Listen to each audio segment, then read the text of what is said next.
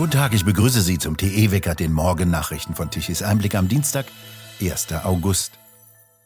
Großbritannien will wieder mehr Öl- und Gasbohrungen in der Nordsee erlauben. Premierminister Sunak erklärte, es würden demnächst Hunderte an neuen Lizenzen für neue Bohrungen vergeben.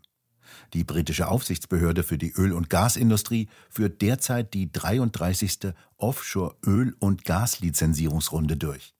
Die Regierung in London bestätigte gestern, dass in diesem Herbst 100 Lizenzen neu vergeben werden sollen. Wie die Aufsichtsbehörde bereits im Januar mitteilte, gingen in dieser Runde 115 Angebote von 76 Unternehmen ein. Sunak betonte, heute sei es mehr als je zuvor unerlässlich, die Energiesicherheit zu stärken. Private Haushalte und Unternehmen in Großbritannien seien auf günstige und saubere Energie angewiesen. Wie Sunak weiter ausführte, würde ein Stopp der Förderung fossiler Brennstoffe 200.000 Jobs in etwa 30 Sektoren gefährden und dem Staat Steuergelder in zweistelliger Milliardenhöhe entziehen. Der britische Ausschuss für Klimawandel geht davon aus, dass im Jahre 2050 immer noch ein Viertel des britischen Energiebedarfs durch Öl und Gas gedeckt wird. Die Regierung erklärte, sie müsse Maßnahmen ergreifen, um den raschen Rückgang der heimischen Öl- und Gasproduktion zu verlangsamen und die Abhängigkeit des Landes von feindlichen Staaten zu verringern. Die britische Regierung erklärte zwar, dass künftige Lizenzvergaberunden weiterhin einer Klimaverträglichkeitsprüfung unterzogen würden, deutete aber die Einführung eines flexibleren Antragsverfahrens an. Neue Lizenzen sollen danach in der Nähe bereits lizenzierter Gebiete angeboten werden. Dies würde lebenswichtige Reserven erschließen, die aufgrund der vorhandenen Infrastruktur und früherer einschlägige Bewertungen schnell ans Netz gebracht werden könnten, so die Regierung weiter. Großbritannien will zwar auch bis 2050 sogenannt klimaneutral werden. Wie Sunak weiter sagte, werde auch 2050 noch ein Viertel des Energiebedarfs durch Öl und Gas gedeckt werden. Für die Umwelt sei es besser, wenn im Inland produziert würde. Es mache keinen Sinn, Produkte aus der halben Welt zu importieren, die einen zwei- bis dreimal so großen Kohlenstofffußabdruck hätten, als die heimischen Rohstoffe zu nutzen. Keineswegs solle von der Verpflichtung abgerückt werden, bis 2050 sogenannte Netto-Null-Emissionen zu erreichen, vergaß Sunak nicht hinzuzufügen. Pflegeheime in Deutschland sind von einer massiven Pleitewelle betroffen. Pflegebedürftige und ihre Angehörigen müssen zwar immer mehr für den Aufenthalt im Pflegeheim bezahlen, doch dahinter stecke, wie Tichys Einblick berichtet, kein Gewinnstreben, vielmehr sind die Heime selbst von einer massiven Pleitewelle betroffen. Die Fachseite pflegemarkt.com berichtet detailliert über die bundesweite Insolvenzwelle. Große Anbieter sind darunter. Alleine bei diesen seien rund 19.000 Pflegeplätze betroffen. Die Auswirkungen auf die betroffenen Mitarbeiter, die Pflegebedürftigen und ihre Familien seien oft verheerend, so heißt es. Für den Sommer hatte Lauterbach noch eine Pflegereform angekündigt, so berichtet TE weiter. Die aber habe nur daraus bestanden, dass er die Beiträge zur Pflegeversicherung für alle Unternehmen und Arbeitnehmer erhöhte. Dann setzte er noch ein Urteil um, nachdem er kinderreiche Arbeitnehmer im Beitrag entlasten müsste. Die Kosten sattelte er kinderlosen Arbeitnehmern zusätzlich zur ersten Steigerung noch obendrauf. Danach hatte er schnell wieder Zeit für die Plakate gegen den Hitzetod, so schreibt Mario Turnes bei Tichys Einblick. Die ermahnen demnächst in Pflegeheimen zum Trinken bei hohen Temperaturen, vorausgesetzt, dass es die Heime dann noch gibt.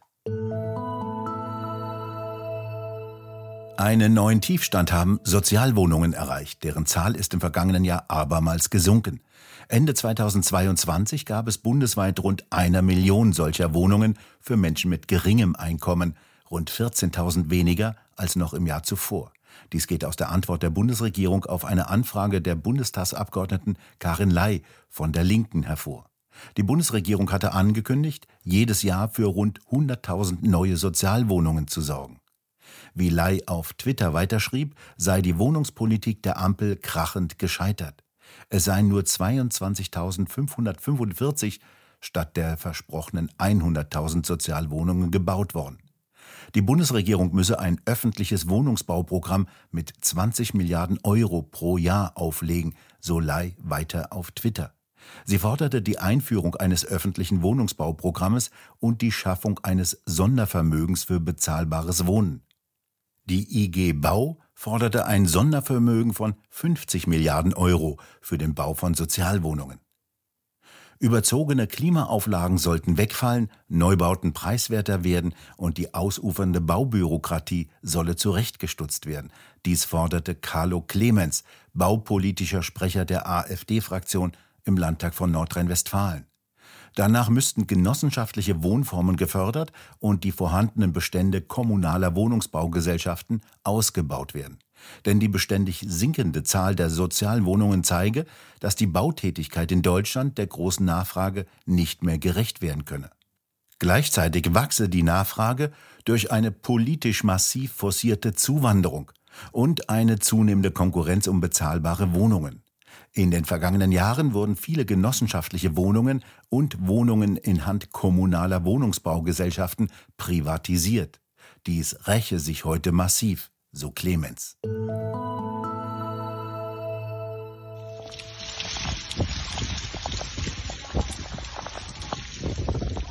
So hört sich die große Lauterbachdürre im Norden an, im Emsland. Dort regnet es seit Tagen schon so viel, dass selbst die stärksten Regenrinnen überlaufen.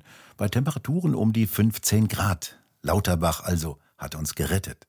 Und es geht gerade so weiter mit dem Wetter. Wolkig, regnerisch und windig. Tiefs ziehen heute und auch in den nächsten Tagen aus dem Westen heran und bringen reichlich Niederschläge mit. Die breiten sich im Laufe des Tages über das gesamte Land aus. Es können auch Gewitter eingelagert sein. Am Mittwoch kommt das nächste Tief, das auch zudem starke stürmische Böen mitbringt. Vor allem in Nordrhein-Westfalen wird es regnerisch und sehr stürmisch. Im Osten regnet es eher weniger. Die Temperaturen bewegen sich zwischen 20 und 23 Grad. Eine wesentliche Änderung der Großwetterlage ist bisher noch nicht in Sicht.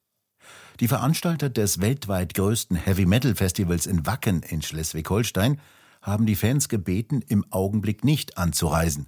Die heftigen Regenfälle haben das Gelände aufgeweicht. Teile stehen unter Wasser. Nur der grüne niedersächsische Umweltminister wagt es derzeit nicht weiter, auf den wasserarmen Zug zu springen und weiter ein Anbauverbot von Tomaten und Erdbeeren zu fordern. Die würden zu viel Wasser verbrauchen, hatte er von sich gegeben. Und nun zum Energiewendewetterbericht von Tichys Einblick. Deutschland benötigte gestern Mittag um 12 Uhr nach Angaben der Agora Energiewende knapp 68 Gigawatt an elektrischer Leistung. Die konventionellen Kraftwerke lieferten knapp 14 Gigawatt. Und immer magerer wird das, was die Anlagen liefern, die eigentlich die Energieversorgung Deutschlands übernehmen sollen. Die Photovoltaikanlagen konnten mittags um 12 Uhr nur rund 20 Gigawatt an elektrischer Leistung liefern und sämtliche 30.000 Windräder nur 24 Gigawatt. Und abends war Schluss mit dem, was die Photovoltaikanlagen lieferten. Kunststück, die Sonne war untergegangen und der bedeckte Himmel dämpfte zusätzlich die Sonneneinstrahlung. Deutschland musste den gesamten Tag über wieder Strom importieren. Lediglich zwischen 13 und 14 Uhr lag der Import-Export-Saldo kurzzeitig im Positiven. Nur in Wacken soll es am Strom nicht fehlen. Nach Angaben der Veranstalter entspricht der Stromverbrauch des Heavy Metal Festivals dem einer Stadt mit 70.000 Einwohnern. Und eine Band wie Rammstein benötigte allein Anschlüsse mit 2100 Ampere. Fast jeder der 85.000 Fans will einen Stromanschluss haben. Hoffentlich drehen sich genügend Windräder. Denn Wacken will schließlich klimaneutral sein. Nur die Fans wollen offenbar nicht wirklich mit dem Lastenfahrrad anreisen, sondern kommen mit dem Auto. Über 100 große Lastwagen transportieren allein 1000 Tonnen Material für die Bühnen. Dafür müssten die Veranstalter viele Bäume pflanzen. Wir bedanken uns fürs Zuhören. Schön wäre es, wenn Sie uns weiterempfehlen. Weitere aktuelle Nachrichten lesen Sie regelmäßig auf der Webseite tichiseinblick.de und wir hören uns morgen wieder, wenn Sie mögen.